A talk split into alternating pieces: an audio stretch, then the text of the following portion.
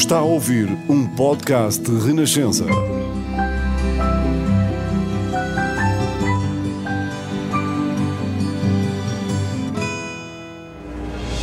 Novos caminhos estão abertos à democracia em Portugal, de vitória do 25 de Abril. Esta hora marca a vitória da liberdade no nosso país. Que cada nova geração tenha uma vida mais digna de ser vivida.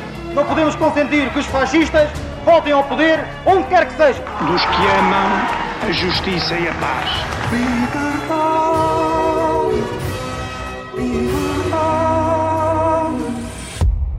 Olá, bem-vindos à Avenida da Liberdade. Este é um podcast de Renascença para percorrer os caminhos que levaram até ao 25 de abril de 1974 e pensar onde estamos hoje, quase 50 anos depois. Este é um podcast com sonorização de André Peralta. Eu sou a Maria João Costa e eu sou o que o nosso convidado recorda do dia em que fugiu da prisão de Caxias no carro blindado de Salazar.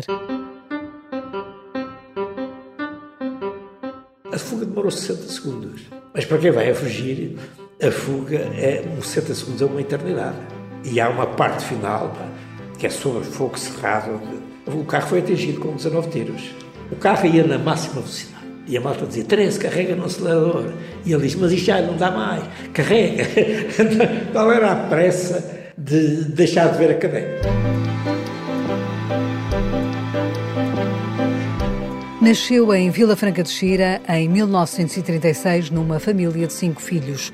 Começou a trabalhar aos 11 anos numa fábrica, entrou para o movimento da Unidade Democrática Juvenil aos 17 e viria mais tarde a tornar-se militante do PCP. Mergulhou na clandestinidade aos 20 anos. Três anos depois, foi detido pela PIDE. Passou pelas cadeias do Aljube e Caxias. No seu currículo, tem a marca de se ter sentado no carro blindado que Hitler ofereceu a Salazar naquela que se tornou numa das mais célebres fugas da prisão de Caxias. Estávamos em 1961. Não tardou a voltar a ser preso. Passou um total de nove anos na prisão do Forte de Peniche. Foi lá dentro que casou com a mulher da sua vida, mas as marcas do cativeiro ficaram-lhe para sempre no corpo. A Revolução devolveu-lhe a liberdade. Foi deputada à Assembleia da República pelo PCP de 1976 até 1991. Sentou-se até 2022 na mesa do Conselho de Estado do Presidente da República. Domingos Abrantes Ferreira tem hoje 87 anos.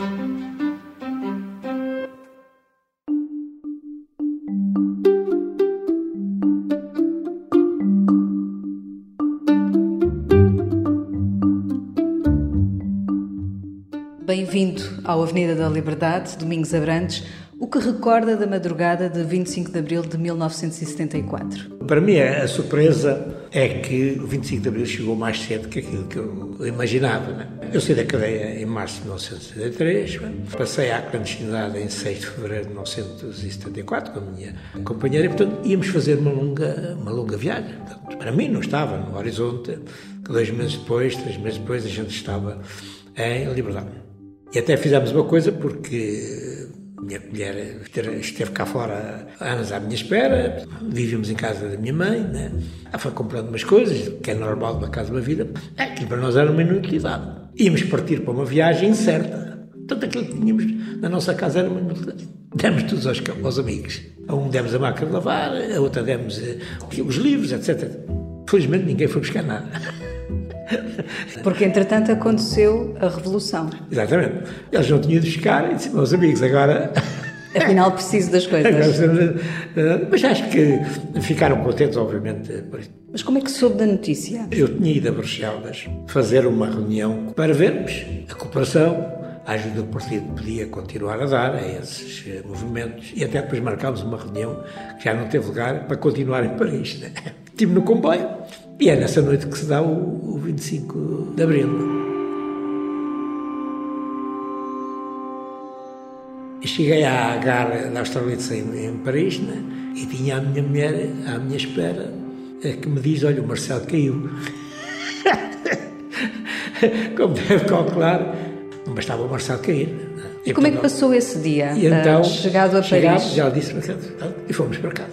Ela tinha comprado um gravador do Lafayette para gravar as emissões de, francesas, portugueses, eh, etc, etc. Ligámos a televisão e ficámos estarrecidos, porque apareceu a Junta de Salvação Nacional. Repare que alguns deles eram fascistas notórios, o caso do Spina, tinha um currículo, Silvério Marques e tal, ficámos horrorizados. Mas depois ouvia ali qualquer coisa que não jogava a bola, a, bola, a bota com a perdigota, porque apareceu o Zeca Afonso, né? A gente na rua, mas rapidamente recebemos informações de Portugal, dos camaradas, portanto, com todas as incertezas que a situação é uma situação movediça. As coisas foram-se clarificando, né? em certa medida, porque o Spina estava lá, a ajuda de salvação era aquela. Né? Portanto, havia um processo contraditório, que era o MFA tinha cometido o erro monumental de entregar o poder aos generais, esteve quase a ser esmagado, digamos, no próprio 25 de abril, o Spina tá, não, não se revia nem no programa do MFA. Aliás, o Spina tinha bem a noção exata do que é que estava a passar. Ele raciocinava como tivesse mesmo o poder ainda nomeou um diretor da PIDE. Pagos Preços só saíram a 26 e Setúbal, em Peniche até a 27. Como é que depois voltou para Portugal? Bom, portanto, depois, tanto foi decidido pela direção do partido que o Álvaro regressasse. E, o Álvaro Cunhal. O Álvaro Cunhal, né? E vinha o Álvaro e a minha companheira. Portanto, aquela fotografia que aparece à saída, à saída do aeroporto, né? do avião, eh, é nessa viagem chamada o avião da, da liberdade.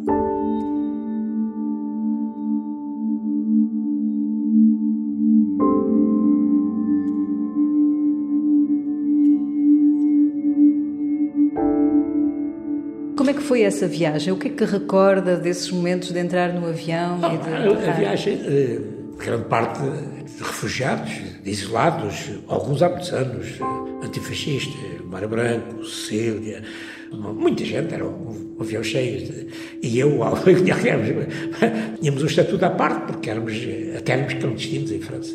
Como é que foi chegar a Lisboa? A grande complicação começou em Paris, né? O Álvaro era clandestino, não tinha o passaporte era falso. Portanto, a primeira coisa que foi preciso resolver foi o problema dos passaportes, que aliás foram até os camadas do Partido Comunista Francês que deram ajuda nesse processo. Passar o avião, portanto, é muita cantoria, muito entusiasmo, muita confiança. Né? E à chegada foram enormes surpresas. Portanto, nós fomos avisados pelo comando do avião, o Dr. Cunhal e os seus acompanhantes preparem-se para para sair, sair primeiro, não sei se a expressão é essa, portanto nós seguimos à frente. E aparece-nos o Jaime Neves, pá, coronel, bater a continência a comunistas, né? é uma coisa quase inimaginável, né? Portanto, depois deram cenas indescritíveis. Como por exemplo? É porque a multidão era uma coisa enorme. Tivemos quase a ser esmagados ali, na, na mesmo ainda logo na, na sala eh, de espera, partiu-se um vidro, aquelas vidraças enormes, instalaram, pá, tal era a pressão das pessoas a querer abraçar e, e uma, uma, uma, uma, euforia, nem sei como é que não fomos esmagados ali. Chegámos cá fora, bandeiras vermelhas, pá, uma manifestação gigantesca. Pá, estamos a falar, nunca tínhamos visto bandeiras vermelhas a, esvoaçar na rua, não somos dessa geração, pá, pessoas vivam ao PCP, vivam ao Cunhal, tanto, uma coisa, aquilo é indescritível. Acabo de chegar e dentro em pouco terei contacto junto com os meus camaradas com o Movimento das Forças Armadas e junto à Salvação Nacional. Para a nação portuguesa, eh, o que é que tem efetivamente eh, a dizer relativamente a, mesmo àqueles que não são comunistas? Neste momento, o futuro do nosso país está na mão de todos os portugueses que desejam pôr definitivamente fim aos restos do fascismo e assegurar ao nosso povo a independência, a paz e a liberdade.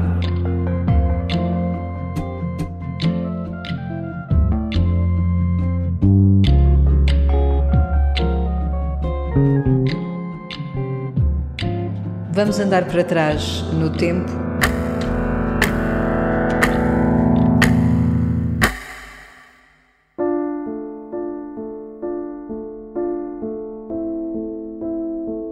Entrou para a clandestinidade, tinha 20 anos, já era militante do, do PCP. Como é que entrou para o partido? Para mim, para, entrar para o PCP é quase uma coisa natural.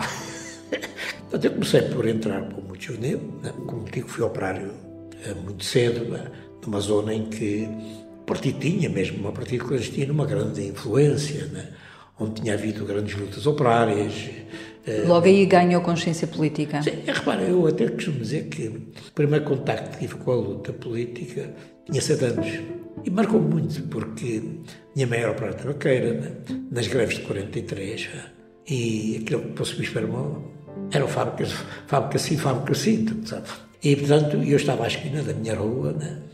e vejo uma multidão enorme de mulheres, serem conduzidos pela cavalaria da GNR, né? foram à fábrica, às fábricas, vixe, então, prenderam-nos, levavam-nos até para o campo pequeno, né? E aquelas mulheres tinham uma coragem inaudita. Pessoas que eu conhecia ali, pareciam pessoas pacatas, eh, Olá Domingos, que eram companheiras da minha mãe, pá, só gritavam: temos, temos fome, queremos pão. Pá. Mas aquilo saía das entranhas. Pá.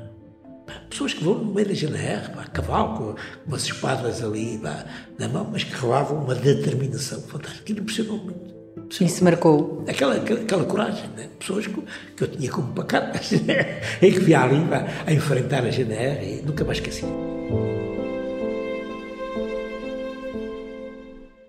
Mas fui para a fábrica e tinha um, um velho operário que eu não sabia que era comunista, só soube muito mais tarde, né?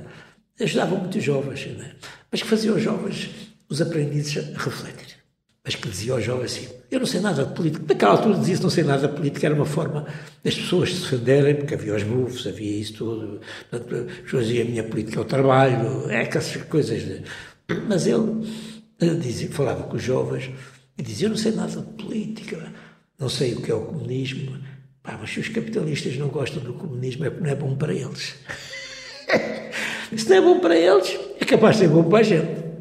E este problema, este raciocínio. Foi fermentando. Este raciocínio primário pá, é uma reflexão lógica. Pá. Porque é que não gostam? E não gostam.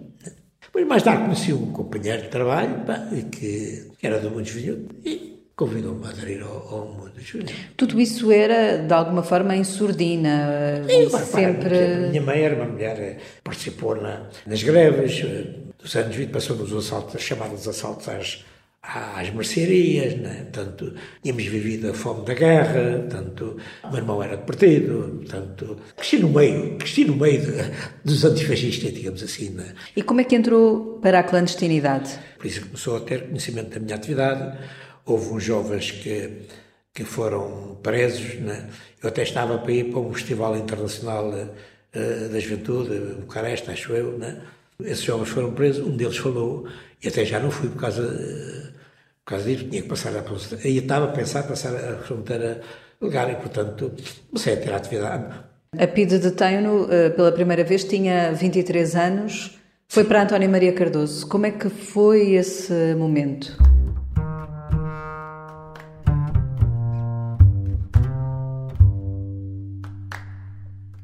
Repare, eu fui preso na rua. PIDE tinha montado um, um cerco. Caiu numa cilada. Estava eu descobri que havia um fulano que era bufo. Descobri mesmo que ele era, não tinha dúvidas.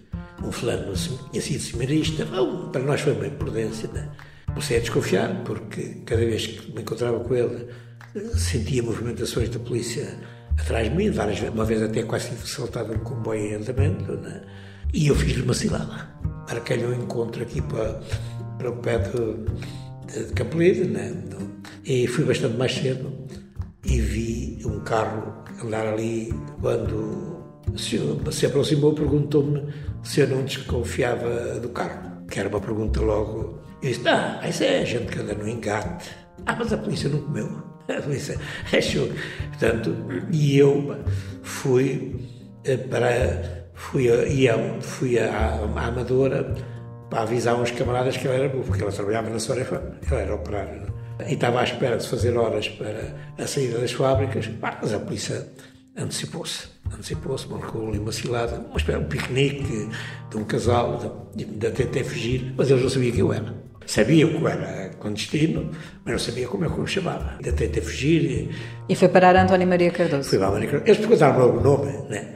A primeira coisa que perguntaram é como é que, como é que eu me chamava. Zero. Tinha indicações claras do que é que teria que fazer caso fosse preso? Não, cada um seguia. Isto, o claro era não falar, não abrir boca na polícia. Isso era que depois cada um geria a, a, sua estratégia em função daquilo que achasse melhor. Repare, nós conversávamos muito, sobretudo com os camaradas que tinham estado presos. Né? Pois a realidade é muito.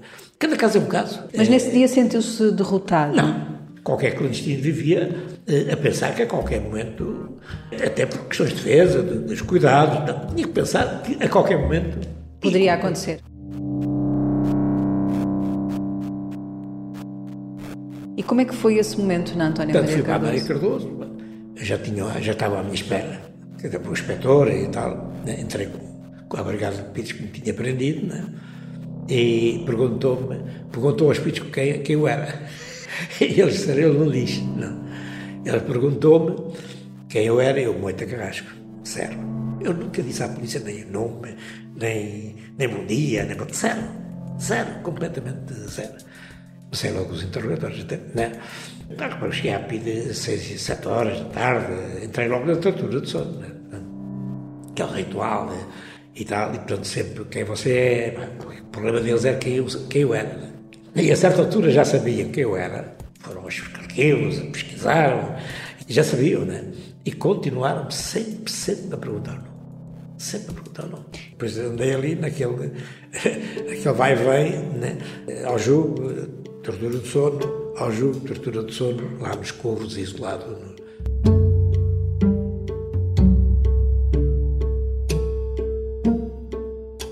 Em 1961, protagoniza sim. com outros seus camaradas sim, sim. a fuga, uh, uma das mais lendárias uh, da cadeia de Caxias.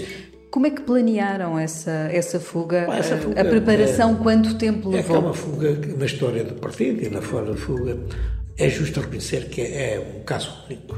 Até porque a polícia tinha tomado medidas para tornar praticamente impossíveis fugas. Acabaram por fugir no carro blindado que Hitler ora, tinha oferecido ora, a Salazar. Tem, tem uma característica única. Em primeiro lugar, porque é uma fuga que levou 19 meses a preparar. Sabia-se que ia fugir, não sabia quem. Porque a polícia, uma vez quando mandava uns para fora, tirava da sala, mandava para a peniche. Eu, por exemplo, tive quase a não fugir, porque fui, depois, como não estava jogado, vim para baixo. Pronto. Porque andou entre peniche e Caxias nesse entretanto. E, portanto, essa fuga tem esse problema de uma longa, um longo período de preparação e uma enorme complexidade, como deve calcular. Depois é uma fuga que é à luz do dia. Eram nove e pouco da manhã. Sim. E aquela foi à vista de toda a gente. Foi aos olhos deles. Eles assistiram desde o primeiro segundo ao último segundo. Paralisados completamente. Uma coisa. Mas estava previsto. Nós fugimos ao pé deles. Eu estava... Ou seja, o carro entrou no pátio da cadeia. Atrás, no pátio da cadeia, onde nós estávamos no. Okay, então. É uma fuga que tem essa característica. A polícia assistiu. Depois é uma fuga que decorre sob fogo. É a única fuga que decorre sob fogo. Valeu o carro blindado pois, de Salazar. Tínhamos ficar todos com um paliteiro. Mas como é que couberam, Domingos Abrantes, como é que couberam oito pessoas dentro daquele carro? Pois, esse é um outro problema, já lhe vou contar. Tem um significado político extraordinário, não só pelo número, mas também era uma cadeia de pilha, dirigida por um inspetor da pilha. E num carro de Salazar, quer dizer, o carro de segurança para o Salazar serviu para os seus piores inimigos para, para a fuga. Na altura estávamos na mesma no recreio estávamos 10, pá, mas eh, fugimos só 8 por várias razões. E ainda bem, porque nós só víamos o carro ao longe. O carro, e o carro ao longe parecia-nos bastante maior que aquele que era. Ele já era grande. o carro já era. Repare que é estamos a falar de um carro de 5 mil quilos, não é? coisa monstra. É? E o carro eh, parecia-nos ao longe, até parecia-nos ter mais uma porta do que tinha. E esse foi o grande problema havia camadas encarregues de abrir a porta. Quem é que abria a porta? A ordem de entrada. E acabámos por ter que ir seis no banco de trás. Ia no banco de trás o Domingos Abrantes? Sim, ia no banco de trás. Portanto, nós entrámos assim em, em tipo lata de sardinha, tanto com as duas portas, né, alternadamente, mas fomos assim em, em sanduíche. Em sanduíche. Ao volante ia?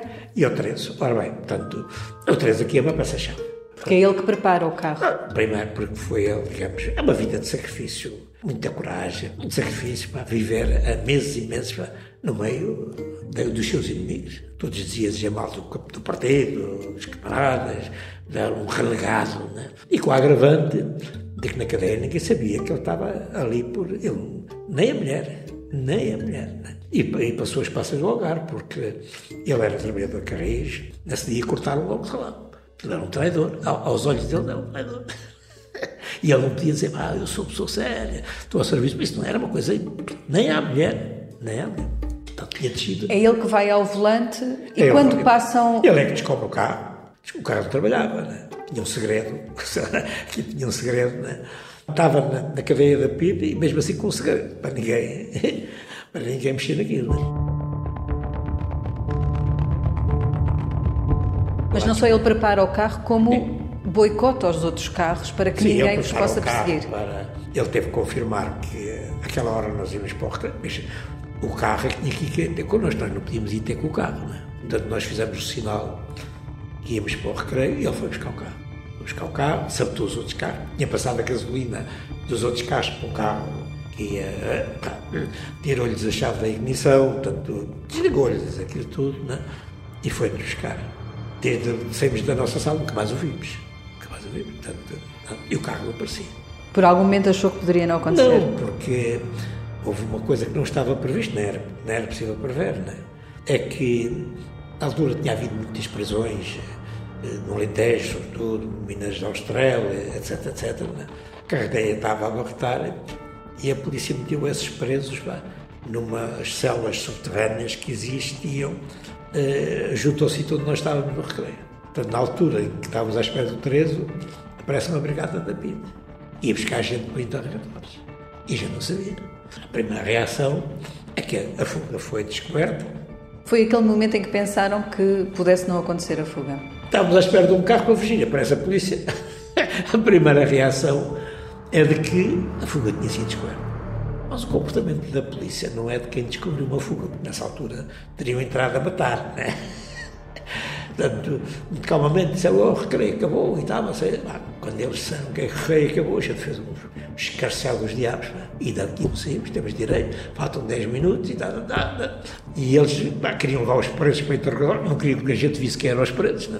E nós chegámos a acordo, meteram-nos lá numa cela subterrânea e garantiram-nos que nos davam o resto do tempo. O Tereso também, em boa hora, tinha visto chegar a polícia, portanto não meteu o carro no túnel, deixou sair a polícia e foi lá. Mas isto tudo, quando fugimos, já foi mesmo, mesmo, mesmo quase a tocar os sinos. Rebentaram os portões da cadeia. Pois, para onde é que foram? Onde é que pararam o carro? Portanto, o grande problema e a grande incógnita, para além de ser ou não ser blindado, né? mas era difícil que o Salazar montasse um carro. Era daquelas coisas que só se sabe no momento dos nossos cálculos. Era inimaginável que dos carros de segurança dos ditadores, que eram quase todos iguais, né? não fosse à prova de bala. E não nos enganamos. Né? Só havia duas hipóteses. Ou o carro rebentava com o portão, ou o portão esmagava o carro. Essa só sabia, não. Era um tanque, né? Em velocidade aquilo tem uma força gigantesca. O problema é como é que saber como é que ficava o carro. E não nos enganamos, só que o carro partiu mesmo. Foi, ainda vimos todos olhar, ainda vimos madeiras usar uh, do portão, claro que ficou, como deve calcular, bastante machucado. Na autostrada as pessoas apitavam a chamar o guarda-lemas ia, ia arrastar para, pela estrada, a gente dizia já sabemos e tal. E viemos, portanto, para, para, a cidade de Lisboa, fomos separando dois a dois e fomos à procura de casas com os cavalos que conhecíamos da clandestinidade. Portanto, Nessa viagem para Lisboa, imagino a euforia também dentro do carro. Uma alegria imensa. O que é que diziam? O que é que se lembra? Aquilo, aí há algum nervosismo. Há um nervosismo porquê? Porque enquanto nós estivéssemos sob o fogo da, da GNR, a fuga não estava. A fuga demorou 60 segundos. Mas para quem vai a fugir, a fuga é um 60 segundos é uma eternidade. E há uma parte final que é sobre fogo cerrado. O carro foi atingido com 19 tiros. Se não fosse o carro blindado de Salazar. percurso, digamos, ao longo da barreira da cadeia, é um ponto crucial. É? O carro ia na máxima velocidade. E a malta dizia, Terence, carrega no acelerador. E ele disse, mas isto já não dá mais, carrega. Qual era a pressa de deixar de ver a cadeia? E de chegar a algum lado. Quando entramos na autoestrada, aquilo é um sossego, um sossego.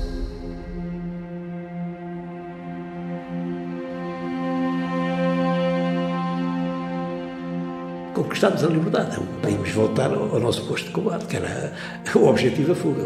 Era voltarmos aos quadros do partido e ao é trabalho eh, do partido.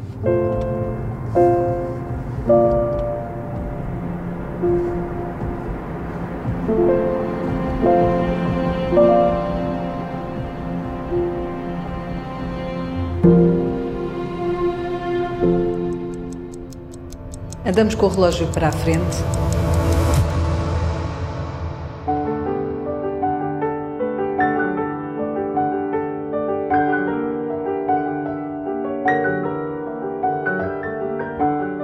Vamos até 1976, já depois da Revolução. Faz parte da primeira legislatura da Assembleia da República, cujos trabalhos começaram depois das primeiras eleições pós-revolução. Como é que foram esses primeiros momentos na Assembleia? Como é que era a vivência dentro da Assembleia a nesses Assembleia, primeiros na tempos? altura, hoje. Desde logo pela composição social. Tínhamos vários operários, isso desapareceu. Hoje não encontro trabalho nenhum operário. Aliás, o PCP na altura tinha 40 deputados. Foi, e, e metade ou mais eram operários. Mas foi-se tornando uma composição mais elite, elitista, advogados, é enorme. Portanto, a vida política mudou-se nesse, nesse aspecto. Como é que era então? E depois também as preocupações da Assembleia eram outras. Estávamos numa revolução, tínhamos, digamos, muitas ainda muitas conquistas. Pá. Algumas dessas forças pá, não mostravam exatamente o que eram. Repare que o PPD subscreveu a Constituição, né? lá o socialismo, as nacionalizações, e alguns até procuravam ser mais de esquerda que a própria esquerda. Portanto, havia, havia um trabalho de empenhamento. Havia também a pressão popular. E havia áreas para o PCP que eram determinantes, áreas de atuação. Naturalmente, mas repara, nós não tínhamos dado as conquistas da Revolução como final. Para nós, era para andar para frente. As manifestações começaram-se a fazer sem lei. Portanto, a lei, aliás, saiu, curiosamente, já se tinham feito milhares de manifestações quando saiu a lei, a lei das manifestações. A, a liberdade de imprensa, tudo isso, portanto, foi-se conquistando e tal. Mas começou, tudo começou a andar para trás. Repare por exemplo, o Partido Socialista é o grande obra das, das privatizações na reconstituição dos grupos económicos, tinham sido os grandes inimigos pá, do nosso povo e o sustentáculo do, do fascismo. E mais, é uma coisa que se fala há pouco, não? O orçamento da PIDE era, digamos, chamado uh, saco azul da PIDE, era financiado por grandes empresas. Por grandes empresas? Por grandes empresas, as CUFs, digamos, os bancos, né? as Malaflex, estamos a falar de milhares. Né? Porquê? Porque a PIDE depois prestava serviço a essa empresa. Eu tenho esperança que no, no Museu do Oju de Peniche venha a estar um, um, cartaz com as empresas e quanto é que pagava. Pediam informações à polícia sobre quem os trabalhadores que era para admitir, portanto era um unicarne. Né? E, e alguns desses contactos entre a PIDE e as empresas eram ao mais alto nível.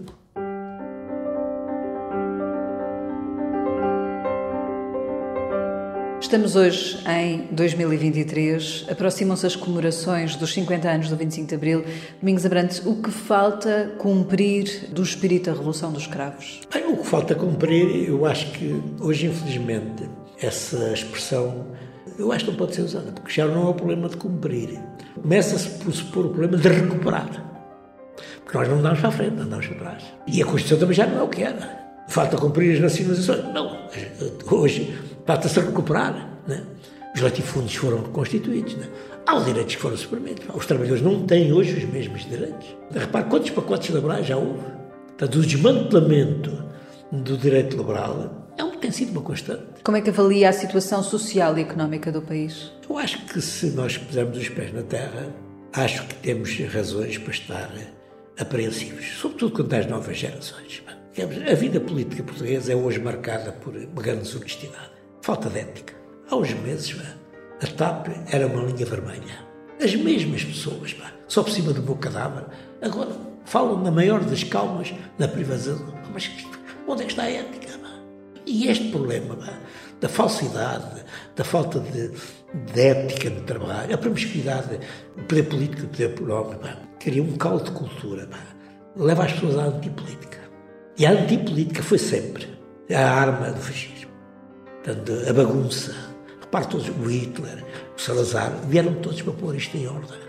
Depois sabemos o que aconteceu. Este sistema, que é uma coisa que vai aparecendo, é que é culpado. Ora, o que é culpado são as políticas.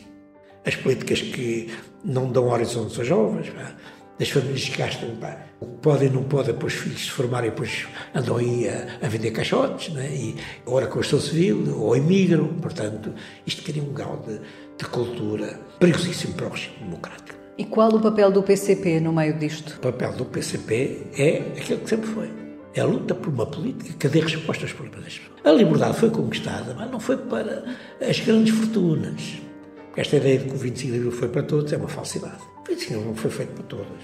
Porque havia, havia gente que prendia, espancava, torturava. Havia pessoas que acumulavam riquezas enormes e uma grande massa do nosso povo vivia na miséria. Portanto, o 25 de Abril foi, foi, foi, para dar resposta aos anseios de, uma vida diferente ao, nosso, uh, nosso povo. E é com alguma apreensão pá, que vejo, em, em, rigor, nas coisas fundamentais, não distingo o Partido Socialista do, do PSD. Que leitura é que faz da posição do Partido Comunista sobre a ofensiva da Rússia sobre a Ucrânia? Pá, a nossa posição, primeiro é uma enorme mentira e mistificação.